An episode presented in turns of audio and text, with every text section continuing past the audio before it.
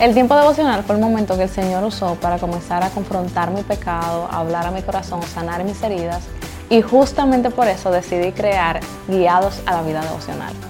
Espero que Guiados a la Vida Devocional sea de mucha bendición a tu vida y que puedas hacer de tu tiempo con Dios una prioridad en tu día a día. Si quieres adquirir el libro Guiados a la Vida Devocional, ve al link que se encuentra en la descripción de este episodio.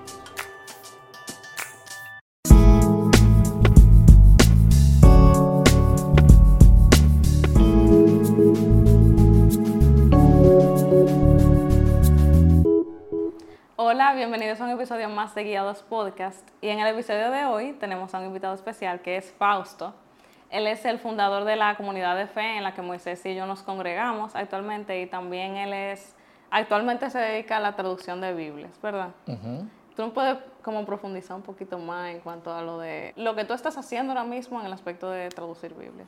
Eh, si yo trabajo como consultor de traducción bíblica, eso es que superviso básicamente traducciones bíblicas que se están haciendo especialmente en lenguas indígenas. Yo estoy asignado específicamente a México, Guatemala y Surinam. Cuando se traduce la Biblia de una lengua indígena hacia una lengua indígena, usualmente es difícil entrenar a los traductores en las lenguas originales en que se escribió la Biblia entonces se le hace un entrenamiento en todo lo que es contexto de la Biblia, historia de la Biblia, lingüística, traductología, pero traducen del español, o eh, inglés, en el caso de Surinam del holandés, y el trabajo de los consultores es que no se alejen mucho de las lenguas originales. Entonces mi trabajo es revisar prácticamente versículo por versículo sus, sus, traducciones y comparar con hebreo en el caso del Antiguo Testamento o griego en el caso de,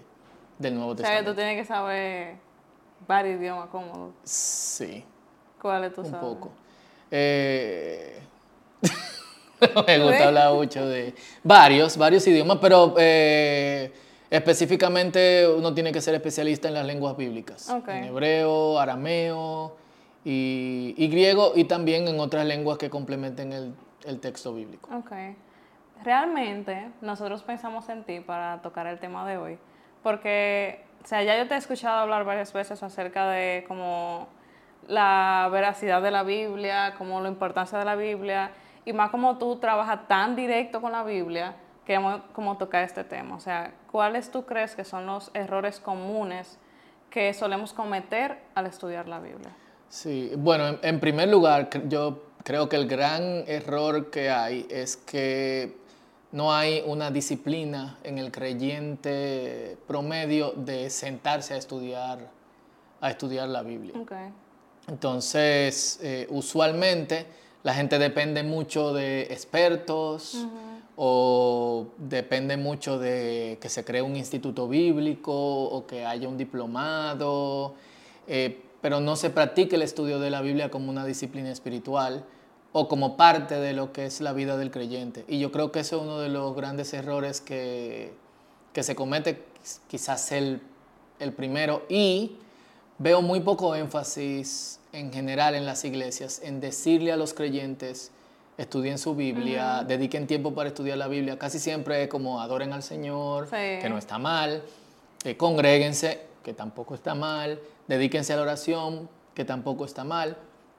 Entonces, al los creyentes no apartar un tiempo para sentarse y estudiar la Biblia, pasajes específicos, usualmente no hay un pensamiento, un pensamiento bíblico. Y muchos de los pensamientos bíblicos son pensamientos prestados, que es como construir un castillo de, nosotros decimos barajas aquí o de naipes porque tú no estás fundamentado en algo que tú mismo has visto, sino que estás fundamentado en lo que otra persona dice. y su propio estudio bíblico. Y casi siempre hay un desbalance en, ese sentido. Entonces yo creo que ese es el primer error que, se comete, que no se aparta un tiempo para, para estudiar la Biblia. Sí, yo siento que a veces como que uno se acostumbra más o sea, uno comete el error de acostumbrarse como a ser cristiano de domingo. O sea, cristiano de domingo es que vamos para la comunidad de fe, escuchamos lo que el pastor tiene que decir, ah, nos gustó mucho, muy bonito, pero durante la semana entonces ya estamos como que envueltos en el día a día. Y también quizá el hecho de que nos acostumbramos mucho a quizá, que no digo que esté mal, pero quizá devocionales ya prehechos. Como que al final nos estamos acostumbrando quizá a un estudio mediocre de la palabra de Dios. Bueno, realmente lo que pasa es que tenemos que hacer una distinción entre el tiempo devocional y el estudio de, de la palabra. Yo creo que es bien el tiempo devocional por un tiempo incluso es bueno tener guías devocionales que me ayuden a leer la Biblia a diario, pero también hay una cuestión con los devocionales, no solamente el asunto de lo prehecho, sino el hecho de que, ok, ya yo leí la Biblia. Tú leíste dos o tres versículos, leíste el capítulo que te tocaba el día, ya yo leí la Biblia pero tú no profundizaste en esa verdad. Y usualmente los devocionales son, bueno, era una tarde estrellada eh, y la luna todavía no había salido y los rayos del sol iluminaban el cielo y mientras yo caminaba, un pajarito me chocó la cabeza. y lo primero que me llegó fue maldecir, pero entonces recordé este versículo bíblico. Entonces como inspiración, pero la palabra de Dios, y yo siempre lo digo, no, lo digo en relación a las prédicas, pero también es en relación al estudio bíblico. La palabra de Dios inspira, motiva, edifica y confronta. Esa parte de confrontación y de edificación usualmente nosotros no la tenemos cuando no tenemos un tiempo de estudio bíblico. Entonces, tenemos que descartar el devocional como estudio de la Biblia, sino como, ok, esta es mi motivación del día en base a la palabra del Señor. Que no está mal, pero está mal tenerlo como mi único momento. Mi único momento. Y ahí voy al segundo error que se comete. El primer error es no apartar un tiempo específico para eso, que yo recomendaría apartar dos horas a la semana, dos, tres horas a la semana en que uno se siente tranquilo con la Biblia y bueno, seguro tendremos tiempo de hablar con cuál sería el formato. El segundo error es leer la Biblia en cápsulas. Entonces, eh, generalmente la gente no lee la Biblia en grandes secciones, sino que lee aquí, allá, por aquí. O la gente que abre la Biblia y dice, me salió esto, ella. Exacto, que no solamente lo hacen en estudio de la Biblia, lo hacen en prédica. O sea, yo he visto como, bueno, eh, nada, Señor, el Señor lo que me dijo fue que abra y abrió, leamos. hay varias bromas con respecto a eso, pero quizá tan quemadas. Eh, entonces, lo segundo es, yo creo que la Biblia tiene que ser leída de tapa, de tapa a tapa, cuando nos referimos al estudio de, la Biblia. Y da mucha pena, muchos creyentes no han leído ni siquiera un 20% de, un 20 de la Biblia. Se enfocan en uno que otro evangelio, no les gusta leer Apocalipsis porque le da miedo, hay cartas que son muy difíciles. Eh, del Antiguo Testamento salmos y proverbios, pero otras cosas no. Levítico es como el terror, el apocalíptico del Antiguo Testamento. Eh, pero hay verdades en todas esas cosas. Y una lectura en cápsulas de la Biblia eh, es más como, como, ¿qué te digo? Vivir en base a una, a una uva que come una comida una comida sólida. Sí, porque al final es como lo que siempre se ha hecho énfasis, que la Biblia es un libro como completo que narra una sola historia. Entonces, como, o sea, en el Antiguo Testamento también se nos habla acerca de Jesús. O sea, narra la misma historia, pero a veces nos hemos acostumbrado al hecho de buscar la Biblia como una herramienta para escuchar lo que yo quiero escuchar. Sí y no como que realmente entender lo que Dios quiere decirnos a través de la Biblia y cómo se presenta a nosotros a través de la Biblia. Entonces yo entiendo que ahí está como otro error, que, que, vamos a la Biblia buscando escuchar lo que queremos. Exactamente, esa es la tercera cosa. Y sería bueno ver, estar abierto a, Señor, ¿qué tú quieres decirme a través de, de tu palabra? Porque después de todo, estudiamos la Biblia para vivirla. Eh, hay gente que estudia la Biblia por contienda, porque quiere sacar algo que fulanito le dijo y quiere desbaratar a fulanito con un argumento. Hay gente que estudia la Biblia por curiosidad. pega para una persona que quizá no es un creyente, pero como creyente, ahí está la forma en que yo tengo que vivir. Sí. Ahí está como Dios me está diciendo realmente qué, qué yo tengo que hacer. Yo recuerdo que el profesor, le, yo crecí en una congregación donde la gente decía mucho, Dios me dijo, Dios me dijo, Dios me dijo, Dios me dijo, Dios me dijo. Y nunca se me olvida una noche, y hace pila de años, que el director del Instituto Bíblico de la denominación me tocó en el hombro después de que alguien dijo, el Señor me dijo, y me dijo, hay gente, Abraham Dios le habló como cinco veces en toda su vida. Y aquí hay gente que Dios le habla más que Abraham en un solo día. Y siempre se me quedó eso. Y él no dudaba de que Dios hablaba, y Dios habla, o sea, Dios me, a mí me ha hablado, pero muchas veces esperamos que escuchar la voz de Dios audiblemente, o que Dios me hable por un sueño, o que Dios me hable porque se volteó, apareció un carro rojo, Sí. en vez de ir a la palabra de Dios. Pero eso yo no lo voy a obtener si yo tengo una relación distante con, con la palabra. Claro. Y eso me recuerda mucho también como esa frustración. O sea, como que yo también solía creer eso, como que Dios me tenía que hablar todo el tiempo, todo el día, y que yo siempre tenía que estar como que escuchando la voz de Dios. Y eso a veces me, como me traía tanta frustración, porque sin darme cuenta, yo me centré mucho en el lado emocional de la fe. Sí, Y O sea, sin como- darte cuenta quizá también había una competencia, porque hay hermanos que van al baño y le dan el inodoro, Dios me habló. Y uno como, wow, pero Dios nunca me ha hablado.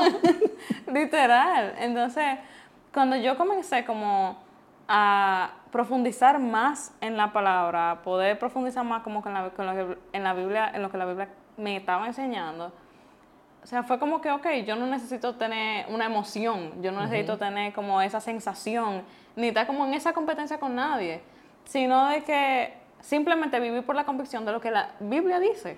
Y ya, o sea, la Biblia dice que Dios está conmigo. Yo no tengo que sentir que Él me habla como un trueno, aunque el sol está afuera y que, que me habló y que un pajarito vino y me dijo tal cosa, no. Sino que yo puedo vivir con la confianza de que Él está conmigo, aun cuando yo no estoy sintiendo absolutamente nada. Y eso a mí me cambió muchísimo. Exactamente. Y eso fue literalmente a través de la, de la palabra, que yo pude como afianzar mi convicción y mi, mi fe en Dios. Así es. Y eh, eso creo que también se alimenta mucho desde el púlpito. De, y tiene que ver con la centralización que hay en una persona como la autoridad de darnos la palabra, la palabra del Señor. La reforma protestante hizo mucho beneficio a la gente y uno de esos beneficios fue que la palabra de Dios era accesible para todos. O sea, literalmente antes de la reforma, tú traducías la Biblia, tú eres un hombre muerto o una mujer muerta. Después de la reforma es como, hey, todo el mundo tiene que leer la Biblia. Y se, se traducía la Biblia, se actuaba la Biblia, se pintaba la Biblia para la gente que no sabía, que no sabía leer. Y era como la democratización de la, de la palabra de Dios y la gente estaba feliz con eso. Hoy en día es como, no, esta persona que tiene la interpretación de la palabra de Dios. Y mucha gente ve un peligro en todos pueden interpretar la palabra de Dios, pero realmente si tú lees la palabra de Dios conscientemente, de tapa a tapa, y la estudias, tú va- la- el mismo Espíritu Santo te va a guiar al sentido que, que la, escritura, que la escritura tiene. Si hay mala interpretación, es por eso que, que hemos señalado de que la gente lee en cápsula, lee aquí, Sí. lee allá, sin que haya otro sentido de, de la, de la palabra de Dios. Y eso también embota el pensamiento lógico del, del creyente, en el sentido de que, espérate, muchas veces hay gente que nos señala a una interpretación de las escrituras en base a un solo versículo. Sí. Por ejemplo, ayer yo estaba escuchando, alguien me mandó un video de una persona que decía que Jesús no fue llamado a todo el mundo, sino que Jesús fue llamado simplemente a, a Israel. Si tú lees la escritura, primero, Jesús no fue llamado. Entonces, como se cae el, el argumento. Pero también, si tú sigues leyendo en otros evangelios, hay un énfasis en el mundo. Yo he venido al mundo. Eh, el mundo no me conoció. No solamente hay un enfoque en Israel. Entonces, cuando tú te enfocas solamente en una parte de las escrituras, te vas a encontrar con una interpretación que se basa en el propósito específico de uno de los escritores. Vamos a los evangelios. Mateo escribió con un propósito específico y parte de su propósito específico era decir, miren, toda la profecía sobre el Mesías en el Antiguo Testamento se cumplen en Jesús y tiene un público en, en específico que gracias a Dios no tocó a todos. Marco tiene otro propósito. Lucas le escribe a un individuo para que conozca otras partes de la historia que no se relatan en los evangelios, pero también para que conozca cómo viven la gente que caminaba con Jesús. Juan escribe muchos años después y escribe con otro, con otro propósito y así el resto de, el resto de las escrituras. Entonces yo no puedo basar mi interpretación solamente en lo que yo leo en, en cápsula.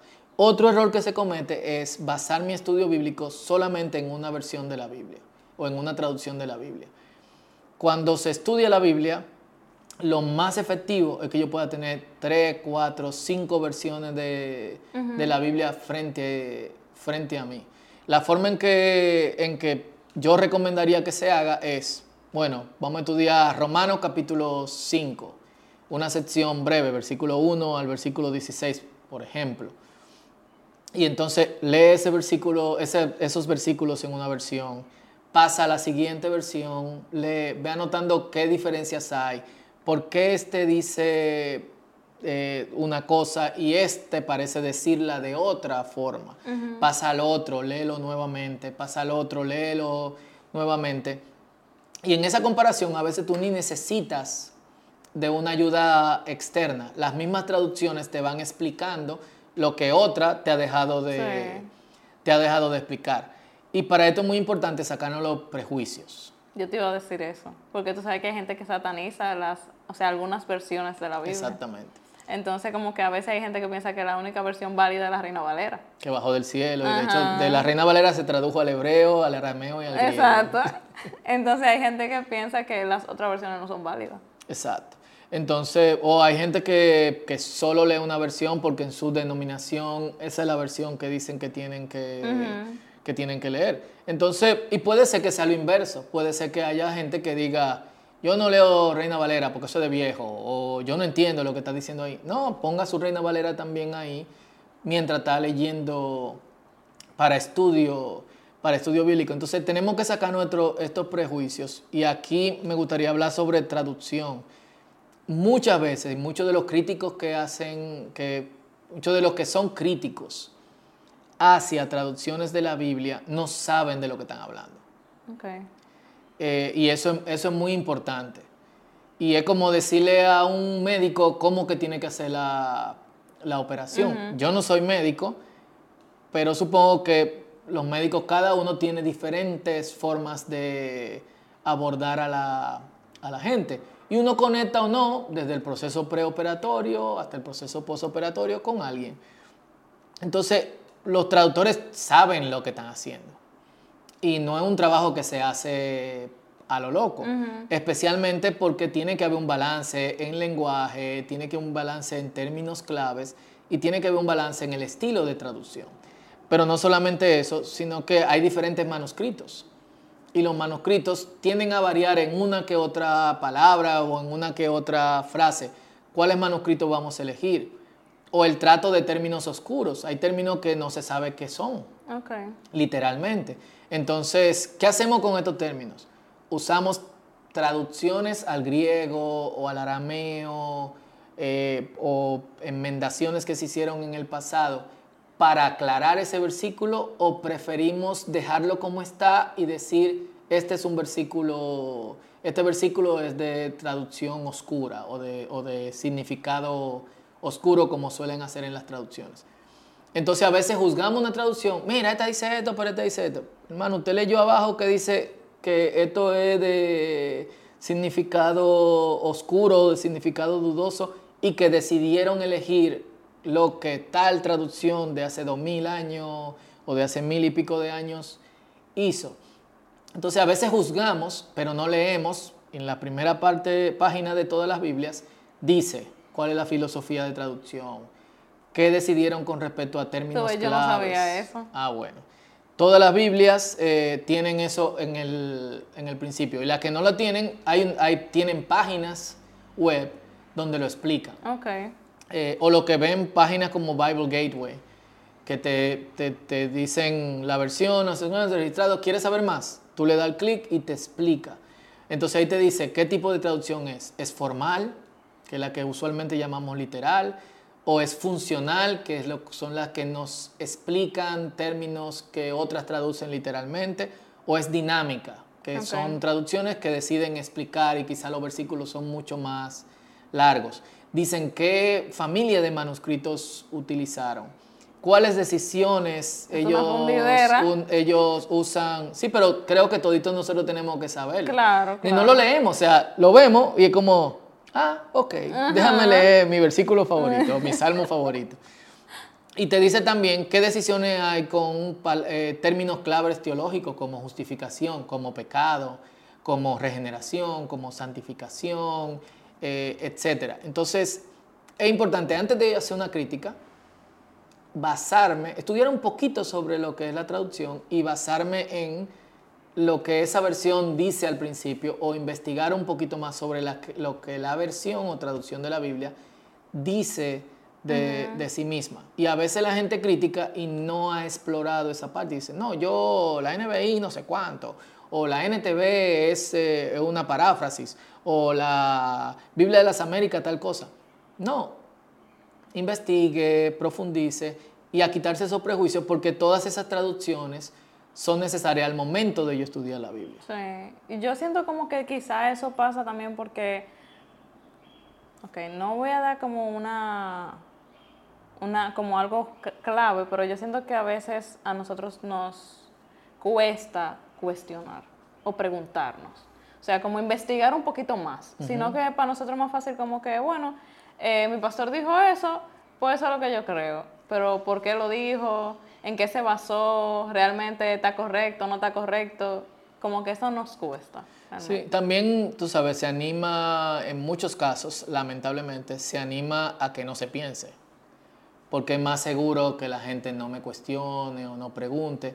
Lamentablemente, en el contexto latinoamericano, que tenemos muy buenos muy buenos pastores y muy buena gente de Dios que se entrega y hace, yo conozco pastores que caminan cinco horas con su familia para, eh, pastorear su congregación, o sea, viven a cinco horas de, de, donde literalmente, o a una hora, y no tienen vehículo o están en zonas remotas, pero nosotros no tenemos mucho estudio en Latinoamérica. Y esa es lamentablemente una de las cuestiones que, nos afecta más. Cuando el pastor no tiene mucho estudio y llega alguien y le hace una pregunta que quizá no ha revisado, en muchas ocasiones, y lo digo con mucho, con mucho respeto, lo que hace es como, no, lea su Biblia. Y lo que dice ahí es lo que, es lo que hay, en vez de eh, motivar a que la gente estudie. ¿Cuál otro error tú crees que hay al momento de estudiar la Biblia? Eh, no se toma notas. Entonces es muy importante que en eso que se haga se, se toman notas y al mismo tiempo, y esto quizá alguna gente lo va a ver como, como peligroso, pero bueno, yo diría algo antes de ahí. Una vez yo tomo notas, yo comparo ese texto con otros textos que pueden decir lo mismo. Entonces, tú tienes casos que son, eh, hay cuestiones que son normativas dentro de las escrituras y hay cuestiones que no son normativas. Cuando me refiero a normativo es, hay cosas que los creyentes sí o sí, en toda cultura, en todo tiempo y en todo punto geográfico y todo espacio, tienen que vivir. y esas cosas que son normativas son consistentes en toda la escritura. Entonces puede ser que yo encuentre algo que diga, eh, lo que hablábamos de, yo he sido llamado a las ovejas de, Israel. Ok, esto es consistente con todos los evangelios. Déjame ver en todas las veces que digan los evangelios que Jesús vino, no llamado. Yo vine a las ovejas perdidas de Israel. Que Jesús vino a las ovejas perdidas de Israel. O menciona otros pueblos. O Jesús fue a otros lugares. Entonces, eso me va a llevar fuera del pasaje que yo estoy estudiando a otros pasajes en donde ocurre lo mismo. Antes para eso necesitábamos una concordancia, que yo recuerdo que en mi tiempo en que iniciaba era carísimo y tuve que trabajar como tres meses para comprarme una. Pero ahora con páginas como bible.com o bible.is o Bible Gateway, tú pones cualquier término y te va a aparecer todas las opciones y te ayuda a elegir qué otros pasajes te pueden ayudar y tú ver. Entonces, a veces hacemos una norma con algo que no es consistente con todas las escrituras. Entonces, las cosas que no son normativas son cosas que en la Biblia vamos a decir que alguien dice, esto no se hace. Pero en otra parte de la Biblia hay otros que dicen, esto sí se hace. Ok. ¿Qué yo hago con eso? Ah, eso no es normativo. Pero ¿por qué fue normativo aquí y no es normativo allá? Y entonces quizá ahí ya yo voy a necesitar recursos, otros recursos, que usualmente hay buenas eh, páginas de internet como Bible Hub, eh, como Step Bible, que tienen material en español y que ayudan a que uno pueda explorar en esas direcciones. Okay. Si tú supieras que una de las cosas que me llamó mucho la atención cuando nosotros estábamos como en el proceso de entrar ya al círculo, fue esas clases que nos dieron y que hablaron de ese aspecto. Como para estudiar la Biblia de manera más completa, uno tenía que ser consciente como no solamente tomar un versículo y decir que ese versículo es la ley, sino compararlo con otros versículos. Y eso a mí en ese momento aunque suene como raro, a mí me voló la cabeza, porque yo, a mí, como yo nunca había aprendido eso, de que yo tenía que comparar un versículo con otros para ver si realmente eso era algo estricto o si quizás fue a un contexto específico que le estaban diciendo que eso era una prohibición y en otro no era una prohibición por X razón. Entonces realmente eso yo entiendo que es sumamente importante eh, también para el punto de la aplicación. Porque al final, como tú decías ahorita, la Biblia se hizo para que nosotros la, vivamos, la apliquemos. Entonces, ¿cómo vamos a aplicar bien la Biblia si ni siquiera la estamos estudiando bien o si estamos tomando versículos al aire y viendo cómo lo aplicamos en nuestra vida? Claro. Que quizás ni siquiera lo estemos aplicando de la forma correcta o como la Biblia nos está llamando a hacerlo. y que eso es un punto importante al yo estudiar la Biblia. Eh, otro de los errores que se cometen es no escribir cómo yo aplico esto. Porque usualmente uno siente que cuando estudia la Biblia es por apologética, es decir, ¿a quién yo voy a desbaratar con, este, con esto que yo aprendí hoy? Eh, para discusión, o sea, cuál va a ser la cosa interesante que yo voy a poder decir, o la gente que le gusta mucho las redes sociales que yo voy a poder postear. El punto es cómo yo vivo, cómo yo vivo esto. Y uno se puede, se puede sorprender de pasajes que tú, que tú dirías como, ¿qué yo puedo sacar de, de esto? Cuando uno se sienta y en oración, obviamente, escribe esto, cómo yo lo voy a aplicar a, mi vida. Entonces creo que eso es otro error que se comete, el no poner cómo, cómo yo lo voy a aplicar, cómo yo voy a vivir, a vivir esto. Y esto es algo en lo que yo soy muy cuidadoso, eh, porque existe mucho el morbo, especialmente hoy donde hay tanta información. El, ah, yo sé esto, tú no lo sabes, o yo sí sé lo cosa, o fulanito sí sabe, pero lo vivimos, lo aplicamos. Mi vida refleja realmente a Cristo, realmente lo que las escrituras dicen que, es la forma en que yo tengo que, en que yo tengo que vivir, eso es importante. Y yo diría que un último error que me llega a la cabeza ahora mismo es eso tiene que socializarse. Entonces, cuando yo estudio la Biblia y yo tengo también un tiempo personal con eso, una de las formas que me ayuda a yo crecer en ese conocimiento y en esa aplicación es invitar a otros a que lo hagamos juntos. Y quizás al invitar a otros, lo bueno sea ir otra vez en el mismo proceso que tú, que tú agotaste. Una buena práctica es no apresurarse. Entonces es bueno pasar un mes completo en un solo capítulo. Eh, Salmo 5, eh, estoy diciendo cosas al azar, Éxodo capítulo 3, eh, Lucas capítulo 20, y entonces invitar a otros a mi estudio bíblico y que, hey, vamos a estudiar la Biblia juntos. Eso es otro error que, que se comete. Y creo que ese error se comete porque muchas veces uno no quiere contradecir, uno tiene siempre ese miedo, contradecir lo que se está diciendo en la comunidad de fe. Pero ¿por qué tengo que contradecirlo? Eh, si predicamos la misma palabra de Dios, si leemos la misma palabra de Dios, El punto es, ok, y tenemos nuestros líderes que si son responsables nos van a acompañar en ese proceso. Claro. Y de lo que tú estás hablando, realmente me llama la atención el hecho de que, como que, ¿cuál es nuestra intención al estudiar la Biblia? Que yo entiendo que esa es una pregunta que, que todos deberíamos hacernos. O sea, como ser sincero con nosotros mismos y ver por qué yo quiero estudiar la Biblia. Como tú dices, o sea, para competir con otra persona, para publicarlo, o realmente para yo conocer a Dios, a Jesús, lo que Él me quiere decir, para yo poder vivir como Él quiere. Porque al final nosotros estamos aquí para darle gloria a Dios, para que otras personas también puedan acercarse al Señor y que puedan ser reconciliados con el Padre. Pero entonces, si nosotros ni siquiera estamos estudiando bien como lo que Dios nos dejó escrito, ¿cómo estamos entonces aplicando lo que se supone que, o sea, como deberíamos estar viviendo? Entonces, yo entiendo que eso es algo sumamente importante porque podríamos estar perdiéndonos de lo, o sea, de, de, hacer realmente la voluntad de Dios aquí. De ser buenos cristianos de título, pero en práctica, o sea, como que para nada. Entonces eso es sumamente importante, que hoy como que todos nos demos el chance de analizar cuál es nuestra motivación al estudiar la Biblia y de darnos el chance también de, o sea, retarnos a nosotros mismos a sentarnos a estudiar y a sentarnos a estudiar de la manera correcta. Entonces, gracias Fausto por todo esto. Gracias a ustedes por invitarme. Que va a ser de mucha bendición para, para las demás personas. Amén, eso espero. Nos vemos en el próximo episodio.